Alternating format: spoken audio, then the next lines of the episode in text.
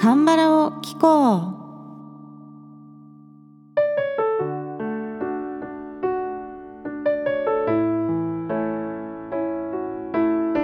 皆さんこんにちは。アンニョンセヨ風花です。さて、今週はですね、またソン・シギョンさんの名曲をお届けするシギョンソンウィークでお届けしていきたいと思います。今月のテーマ、出荷といえば、孫・シギョンさんは外せないですよね。出荷といえばシギョンさんですよ、本当に。というのはそもそも2012年からシギョンさんは「出荷コンサート」というコンサートタイトルで毎年コンサートをされています。ちょうど5月末から6月あたりで行われていますね。で今年はまあコロナで、えー、とずっと開催されてなかったのが久しぶりに出荷コンサート復活したということで話題になっておりました。シギョンさんバラードの皇帝として4月に紹介しましたが、まあ、中華の代名詞とか中華の帝王っていう存在でもあると思いますね。そして今週は、まあ、再びシギョンさんウィークということでトーク会ではソン・シギョンさんの中華をピックアップして何曲か紹介しますそして歌会では私が歌いたいソン・シギョンさんの中華をカバーするという形でお送りしてまいりますまずそもそも中華ってどういう歌を歌うべきなのか選曲するべきなのかという話題をですね今までやってなかったのでちょっとこれを調べてみたんですよ。ナムウィキという韓国のウィキペディアみたいなページでよく調べるんですけれどもこのページに「チュッカ」っていう風に韓国語で入れてみるとザーッとたくさん曲名が出てくるんですね。そしてそのページの先頭に「チュッカ」とはどういう曲を選ぶべきなのかっていう解説がありましたのでちょっとそれを紹介します。가장중요한것은역시가사다 最も重要なのはやはり歌詞だ。사랑을노래하거나愛を歌ったり정언하는 노래는プロポーズの歌は당연히 합격이고もちろん合格だし결혼이 새로운 시작의 의미를 가지는 만큼結婚が新しい始まりという意味を持つので 희망으로 나아가는 부류의 가사 또한 상당히 적합니다. 希望や前向きさの分類の歌詞も適しているというふうに書いてあったんですね。そしてチュッカは、まあ、バラードが多いイメージなんですけれども 必ずしもバラードである必要はなくて歌う人が一番上手に歌えるものを選ぶといいですよというふうに書いてありました。その通りですよね。確かに。やっぱり重要なのは歌詞でまあ、新しい始まりという意味を持つから、まあ、希望とか前向きな歌だったら、まあ、いいんですよということだそうです。そしてよく歌われるチュッカとしてソン・シギョンさんの曲で挙げられていた曲なんと6曲あります。まず2001年「ネゲオヌンギル」「僕に来る道」それから2002年の「ウリン・チェボ・チャル・オルリョヨ」「僕たち意外とお似合いだよ」という曲。それから2005年の「トゥサラム」2人。これはもう定番ですよね。それから2011年の「おなえよしんにん」ああ僕の女神様。という曲です。そして、まあ、この辺から最近の曲ですけど2014年の「ノエ・モドゥン・スンガン君のすべての瞬間」これは「星から来たあなた」というドラマの OST ですね。それから2018年に出た「4後に永遠に」この曲もねすごくいいんですよ。デジタルシングルで最初ね出てた曲ですね。でこの6曲がまああの挙げられておりました。でやっぱ6曲挙げられてる歌手の人ってなかなかいないんですよ。他の方は多い方だけでもまあ3曲ぐらいなのにシギョンさんだけね6曲で2行にわたって曲が紹介されてるっていうことでやはりね多いと思いますねシギョンさんね。でこの今挙げたシギョンさんの曲たちも、えー、僕に来る道僕たち意外とお似合いだよ僕の女神様。この3曲はミドルテンポからアップテンポのこう明るくてノリのいい曲です。そして、えー、トゥサラム2人、えー、君のすべての瞬間永遠に。この3曲はねバラードですね。もう静かな曲になっています。なんでシギョンさんの歌の中でもバラードだけじゃなくてアップテンポの曲もよく歌われているということですね。やこうやって上げてみると本当数年間隔でシギョンさんはチュッカに適切な曲を 発表されているんですね。でも実は私が歌会でカバーさせていただく曲はですねこの中に入ってないんですよ。なのでこのよく歌われている歌以外にもシギョンさんの曲にはチュッカ向きの曲がまだまだあると思います。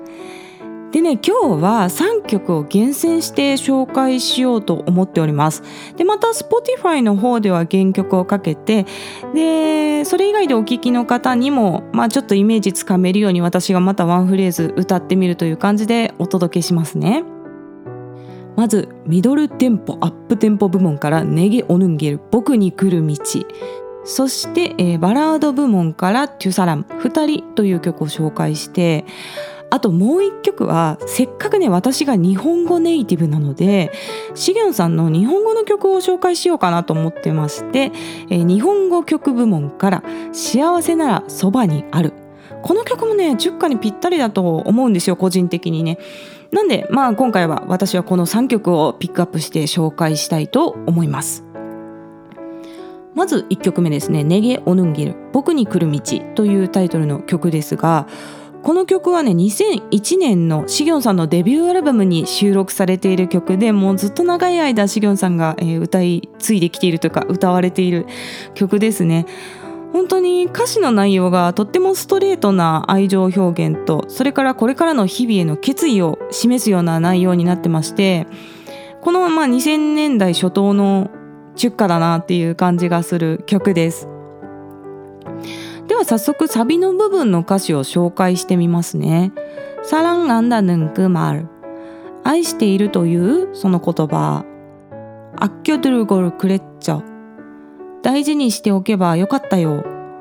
이젠어떻게내마음今どうやって僕の気持ちを표현해야하나表現しなきゃならないかな모든것이변해가도 すべてのことが変わっていっても今むろ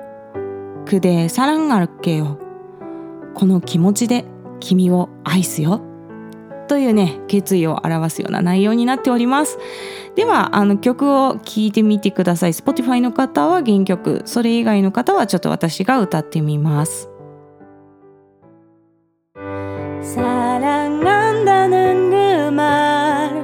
아껴둘걸그랬죠이젠어떻게내맘표현해야하나모든것이변해가도이맘으로그대사랑할게요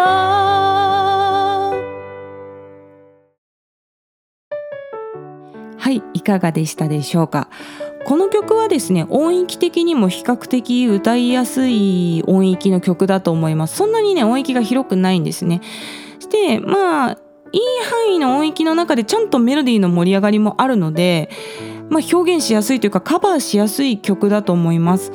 中華の定番曲としておすすめの一曲ですね。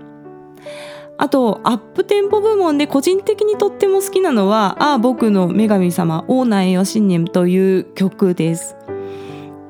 シギョンさんって結構毒舌なところがあると思うんですよ。でね女神様とか言わなそうなイメージなんですよね。まあ、私の個人的なイメージなんですけど。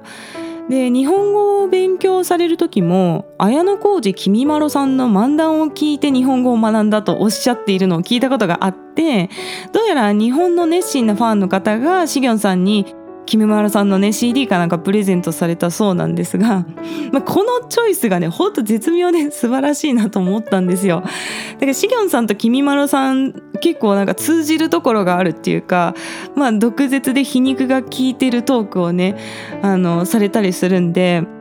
まあその君丸さんのトークを見てしげんさんも日本語での毒舌テクニックを磨かれたっていうことなんですよ。まあ、とは言ってもまあ程よい毒舌具合なんですよ。品があるんですね。なんで私は好きなんですけれども、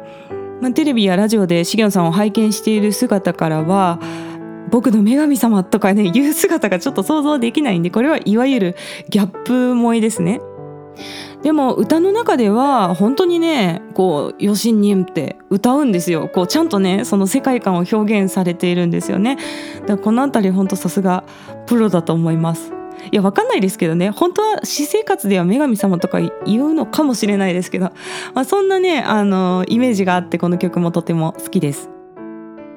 では次の曲「トゥサラン二人という曲に移っていきます。この曲はねバラード部門からのピックアップで2005年の発表の曲ですね。相続者たちというドラマの OST としてご存知の方もいらっしゃるかもしれません。イー・ミンホさんとパク・シネさんが主演されていたドラマですね。この「トゥサラン二人」という曲は以前のシギョンさんを紹介する回でも話題にした曲なんですがシギョンさんの声量は出せるけど出しすぎず比較的小さい声の中で繊細なコントロールをして歌詞を鮮明に伝えるという技術がすごいんですよっていう話をしたんですけど、まあ、この唯一無二の歌唱技術がねめちゃくちゃ光る曲なんですよ。で私はこの曲とっても好きなんですよね。ですごく好きで本当はカバーしたい気持ちはあるんですけどまだなんか自分の歌唱テクニックが何て言うかな追いついてないところがあってこう1曲フルでカバーするにはちょっとまだ恐れ多くて歌えないっていう曲なんですよ。で別に誰が歌ってもいいとは思うんですけどまあこの曲の進化っていうのは本当にシギョンさんのボーカル技術に詰まっていると思うんですよね。またもっともっと歌が上手くなったらねいつかあのフルカバーしたいと思っている一曲でございます。でも本当に歌詞がとても素晴らしいので、えー、曲は紹介しますね。 テロヌンイギリ멀게만보여도時にはこの道が遠いばかりに見えても서글픈마음에物悲しい気持ちに눈물이흘러도涙がこぼれても모든일이추억이될때까지すべてのことが思い出になるまで우리두사람僕たち二人 揃え知るこしでおをゅり。お互いの心休まる場所になってあげようという歌詞なんですよ。すごい穏やかで優しい結婚生活がスタートできそうな内容ですよね。ではちょっと曲を聴いてみてください「テロヌンギキリ 묽게만 보여도 서글픈 맘에 눈물이 흘러도 모든 일이 추억이 될 때까지 우리 두 사람 서로의 쉴 곳이 되어 주리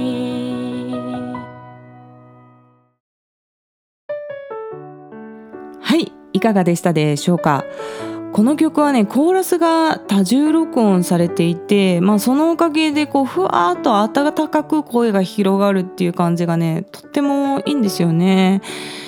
で比較的シンプルなギターの音とボーカルから始まるんですけれども歌詞の意味を把握しながら聴いていくと本当にじんわり胸に染み入ってくるものがあるいい曲ですね。そして最後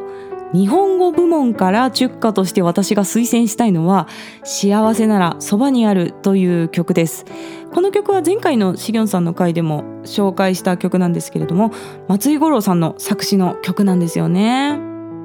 韓国の結婚式で日本語の中華を歌うっていうことはないかもしれないんですけど例えば国際結婚カップルで韓国人の新郎さんが日本語を練習して日本人の新婦にこの曲を歌ってあげたりしたらなんかとっても感動的なんじゃないかなと妄想しちゃうんですよね。で歌詞の内容も結構結婚生活のスタートに合う内容だと思うのでちょっとサビの部分の歌詞を聞いてください。幸せならいつもそばにある君はただその笑顔で僕の心を支えてくれるから忘れないで君のすべて強く抱きしめてる寂しさは怖くないどんな時も君は僕が守るかっこいいですよね。ていうか日本語やっぱりスムーズですね。うん。全然韓国語の歌詞とスムーズさが違いましたが。この幸せならいつもそばにあるの幸せならっていう表現が本当にこの日本の作詞家の最高峰松井五郎さんの技量を感じるフレーズだと思うんですよね。幸せならという言葉は幸せであるならばっていう過程の意味ではなくてどちらかというと幸せそれならもういつもそばにあるっていうニュアンスの短縮系の幸せならだと私は思ってるんですね。つまり幸せイコール君の存在でもうすでに横にあったっていうことが言いたいんだと思うんですけれどもこの「幸せなら」で始まる歌詞っていうのがね松井五郎さんの日本語センスが光る歌詞だと思っております。ではちょっと歌を聴いてみてください。幸せならいつもそばにある。君はただその笑顔で僕の心支えてくれるから。忘れないで君のすべて。強く抱きしめてる。寂しさは怖い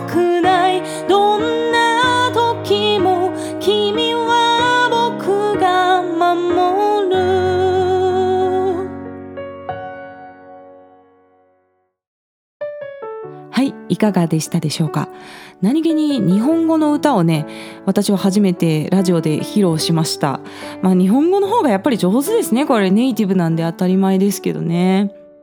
で歌においてですね日本語と韓国語で最も違うのはパッチムのありなしなんですよね。韓国語にはパッチムといって子音で終わる音も多いので音の数が多いんですよ。でただ発音するだけでリズミカルな言語だと思います。例えばこの曲でいくと「幸せ」っていう単語。これは韓国語で「変木」と言いますが幸せってこう幸せが4拍なら変木は2拍でカウントするっていうのが日本人の多分拍の取り方になってくるんですけど実際には変木ってこうパッチムがあるのでさらに二分割されてる感じなんですよね。ちょっとマニアックな話題になるかもしれないですが幸せこれが四分音符の4拍になるんだったら変木は変木とこう8分音符で2拍みたいな感覚で取っていく感じになるんですよ。なんで日本語ネイティブの人が韓国語の歌をカバーする時一番難しいのはこのパッチムによるリズムの作り方だと私は思うんですね。で私も毎回このパッチムを裏拍でしっかり取っていくっていうのはすごく苦労して練習するところであります。で一方で日本語っていうのはほとんどが母音で終わる言語なんで歌にするとやっぱねリズムが平坦になりがちっていうところがあるんですよ。でこれがやっぱり日本語でのヒップホップとか R&B の表現が難しいっていう一因だと思うんですね。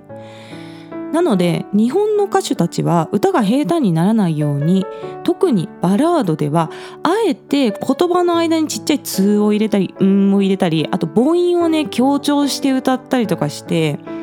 日本語の発音には本来必要ない音を意図的に追加するんですね。そうすることでリズムを作ったりエモーショナルさを出したりしているんですよ。これは日本語歌唱において非常に重要なテクニックの一つで例えばミーシャさんはめっちゃ「ん」を入れるんですね。あなたを「あんなた」って歌ったりとか「思い」を「おんもい」っていう風に歌ってるのでぜひちょっとね聞いて確認してみてください。でこれは韓国語でこういうことやっちゃうと発音が変わっちゃうんでダメなんですけど日本語は結構ね発音の正解の幅が広い言語だと思うんですよね。あんまり日本人って発音の細かさにこだわりがないので J-POP はこうやってあのリズムを追加する技術があるんですね。で例えば今日紹介した「幸せならそばにある」という曲でしたら「えー、忘れないで」という部分。忘れないでっていう風にちっちゃい「通」を入れてリズムを作るんですね。あとこの「どんな時も君を僕が守る」っていうこの最後サビのあの締めの部分ですけれどもここはね母音を追加して「どんなあ時も君はあ僕が守る」という風に歌うんですよ。でこれ発音通りに例えば歌ってみると